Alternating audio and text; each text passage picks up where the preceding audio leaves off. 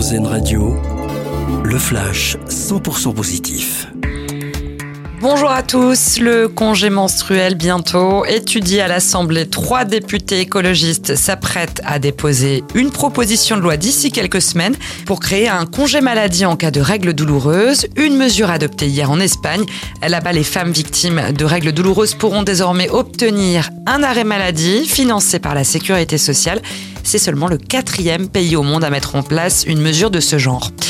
Air France, KLM renoue avec les bons chiffres. Le groupe qui dit avoir tourné la page du Covid et annonce un bénéfice net de 728 millions d'euros en 2022 après une perte de 3,3 milliards un an plus tôt. Air France KLM prévoit même d'être libéré dès avril des contraintes liées aux aides consenties par les États pendant la crise sanitaire le premier taxi aérien électrique à voler au-dessus de New York.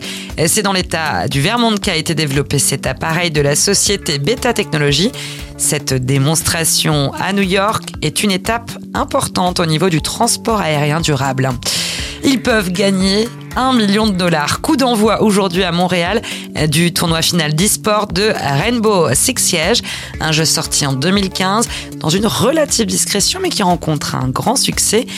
Parmi les finalistes, on trouve une équipe composée de joueurs français qui a passé les poules puis les matchs à élimination directe pour garder une chance de disputer la finale. Voilà pour l'actualité. Très bonne journée à l'écoute Radio. Venez d'entendre le flash 100% positif d'Airzen Radio. Une autre façon de voir la vie.